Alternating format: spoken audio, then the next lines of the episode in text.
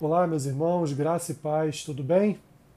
Vamos seguir adiante no nosso Caminhando pelas Escrituras, nosso podcast de todos os dias.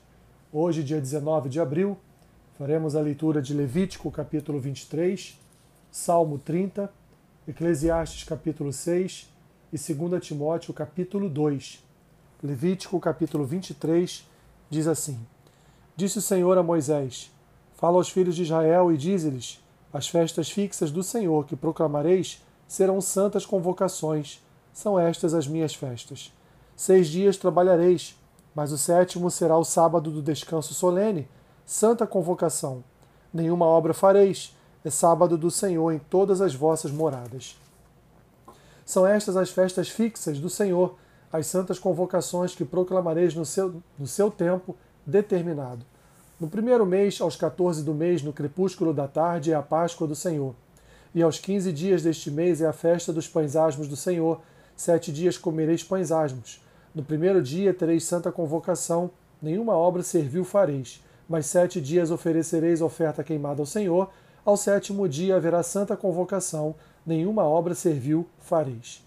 Disse mais o Senhor a Moisés: Fala aos filhos de Israel e dize-lhes: Quando entrardes na terra que vos dou, e cegardes a sua messe, então trareis um molho das primícias da vossa messe ao sacerdote. Este moverá o molho perante o Senhor, para que sejais aceitos. No dia imediato ao sábado, o sacerdote o moverá. No dia em que moverdes o molho, oferecereis um cordeiro sem defeito, de um ano, em holocausto ao Senhor. A sua oferta de manjares serão duas dízimas de um efa de flor de farinha, amassada com azeite, para oferta queimada de aroma agradável ao Senhor, e sua libação será de vinho, a quarta parte de um hin. Não comereis pão, nem trigo, torrado, nem espigas verdes, até o dia em que trouxerdes a oferta ao vosso Deus, é estatuto perpétuo por vossas gerações em todas as vossas moradas. Contareis para vós outros desde o dia imediato ao sábado, desde o dia em que trouxerdes o molho da oferta movida, sete semanas inteiras serão.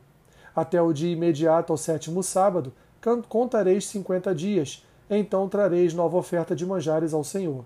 Das vossas moradas trareis dois pães para serem movidos, de duas dízimas de um efa de farinha serão, levedados se cozerão, são primícias ao Senhor.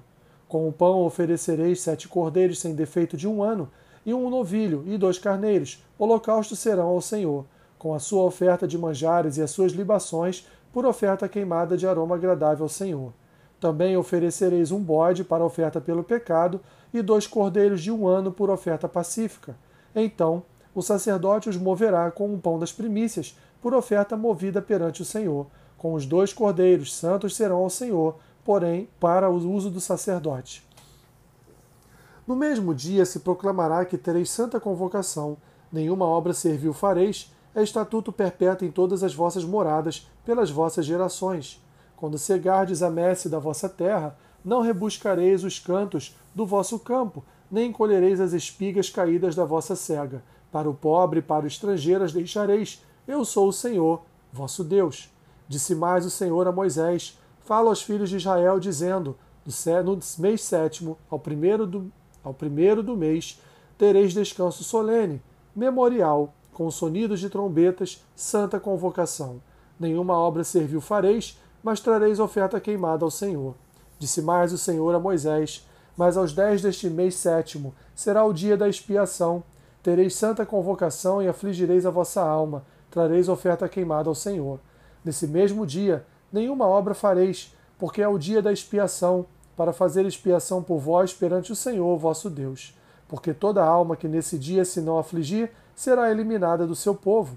Quem nesse dia fizer alguma obra, a essa a esse eu destruirei do meio do seu povo nenhuma obra fareis, é estatuto perpétuo pelas vossas gerações, em todas as vossas moradas. Sábado de descanso solene vos será, então afligireis a vossa alma aos nove do mês, de uma tarde a outra tarde, celebrareis o vosso sábado. Disse mais o Senhor a Moisés: Falou aos filhos de Israel, dizendo: Aos quinze dias deste mês sétimo será a festa dos tabernáculos ao Senhor, por sete dias. Ao primeiro dia haverá santa convocação, nenhuma obra servil fareis. Sete dias oferecereis ofertas queimadas ao Senhor, ao dia oitavo tereis santa convocação, e oferecereis ofertas queimadas ao Senhor. é reunião solene, nenhuma obra servil fareis. São estas as festas fixas do Senhor, que proclamareis para santas convocações, para oferecer ao Senhor oferta queimada, holocausto e oferta de manjares, sacrifício e libações, cada qual em seu dia próprio, além dos sábados do Senhor e das vossas dádivas, e de todos os vossos votos e de todas as vossas ofertas voluntárias que dareis ao Senhor.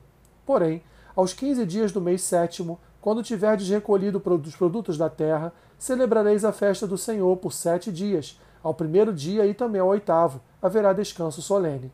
No primeiro dia tomareis para vós outros frutos de árvores formosas, ramos de palmeiras, ramos de árvores frondosas e salgueiros de ribeiras, e por sete dias vos alegrareis perante o Senhor, vosso Deus.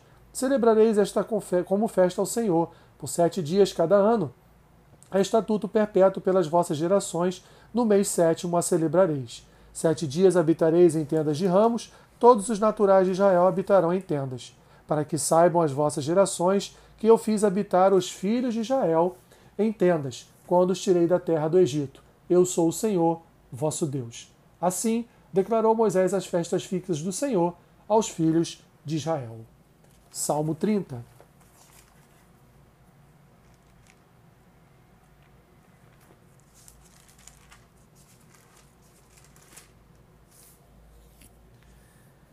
Eu te exaltarei, ó Senhor, porque tu me livraste e não permitiste que os meus inimigos se regozijassem contra mim. Senhor meu Deus, clamei a ti por socorro e tu me saraste. Senhor da cova fizeste subir a minha alma, preservaste minha vida para que não descesse a sepultura. Salmodiai ao Senhor, vós que sois seus santos, e dai graças ao seu santo nome, porque não passa de um momento da sua ira, a seu, o seu favor dura a vida inteira. Ao anoitecer pode vir o choro, mas a alegria vem pela manhã. Quanto a mim, dizia eu na minha prosperidade, jamais serei abalado. Tu, Senhor, por teu favor fizeste permanecer forte a minha montanha. Apenas voltaste o rosto, fiquei logo conturbado. Por ti, Senhor, clamei. Ao Senhor implorei. Que proveito obterás no meu sangue quando baixo a cova? Louvar-te-á porventura o pó? Declarará ele a tua verdade? Ouve, Senhor, e tem compaixão de mim. Se tu, Senhor, o meu auxílio. Converteste o meu pranto em folguedos, Tiraste o meu pano de saco e me cingiste de alegria, para que o meu espírito te cante louvores e não se cale. Senhor, Deus meu, graças te darei para sempre. Eclesiastes capítulo 6. Há um, há um mal que vi debaixo do sol e que pesa sobre os homens. O homem a quem Deus conferiu riquezas, bens e honra, e nada lhe falta de tudo quanto a sua alma deseja, mas Deus não lhe concede que disso coma, Antes o estranho come. Também isto é vaidade e grave aflição. Se alguém gerar cem filhos e viver muitos anos, até avançada idade, e a sua alma não se fartar do bem, e além disso não tiver sepultura, digo que um aborto é mais feliz do que ele. Pois debalde vem o aborto e em trevas se vai, e de trevas se cobre o seu nome. Não viu o sol, não viu o sol, nada conhece, todavia nem tem mais descanso do que o outro ainda que aquele vivesse duas vezes mil anos, mas não gozasse o bem. Porventura não vão, não vão todos para o mesmo lugar? Todo o trabalho do homem para sua boca, e contudo nunca se satisfaz o seu apetite. Pois que vantagem tem o sábio sobre o tolo? Ou o pobre que sabe andar perante os vivos? Melhor é a vista dos olhos do que o andar ocioso da cobiça. Também isto é vaidade correr atrás do vento. A tudo quanto há de vir, já se lhe deu o nome, e sabe-se o que é o homem, e que não pode contender com quem é mais forte do que ele. É certo que há muitas coisas que só aumentam a vaidade, mas que aproveita isto ao homem? Pois quem sabe o que é bom para o homem durante os poucos dias da sua vida de vaidade, os quais gasta como sombra? Quem pode declarar ao homem o que será depois dele, debaixo do sol? 2 Timóteo capítulo 2 Tu, pois, filho meu, fortifica-te na graça que está em Cristo Jesus, e o que de minha parte ouviste através de muitas testemunhas, isso mesmo transmite a homens fiéis e também idôneos para instruir a outros. Participa dos meus sofrimentos como bom soldado de Cristo Jesus.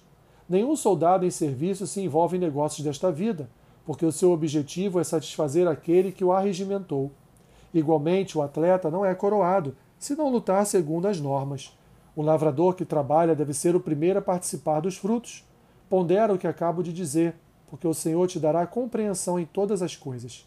Lembra-te de Jesus Cristo ressuscitado de entre os mortos, descendente de Davi, segundo o meu evangelho, pelo qual estou sofrendo até algemas, como malfeitor. Contudo, a palavra de Deus não está algemada. Por esta razão, tudo suporto por causa dos eleitos, para que também eles obtenham a salvação que está em Cristo Jesus, com eterna glória.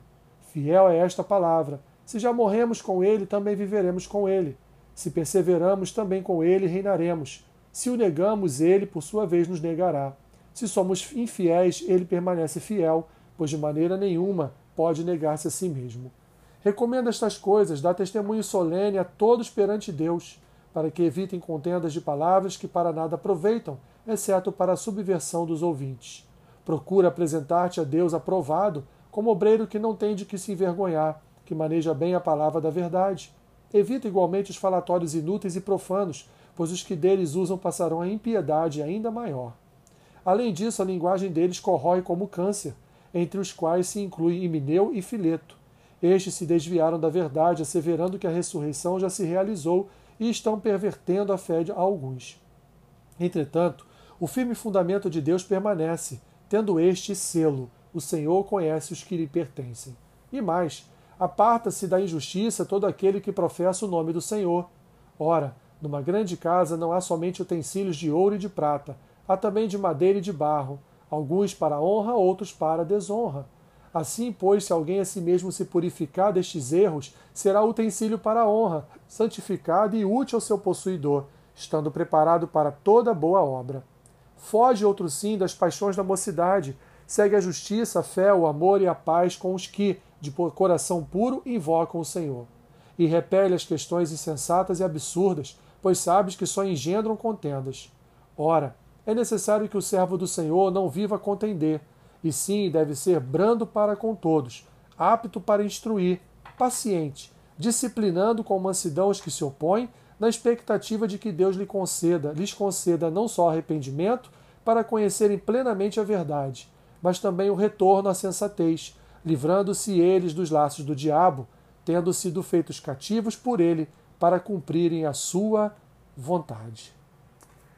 Que Deus te abençoe rica e abundantemente. Amém.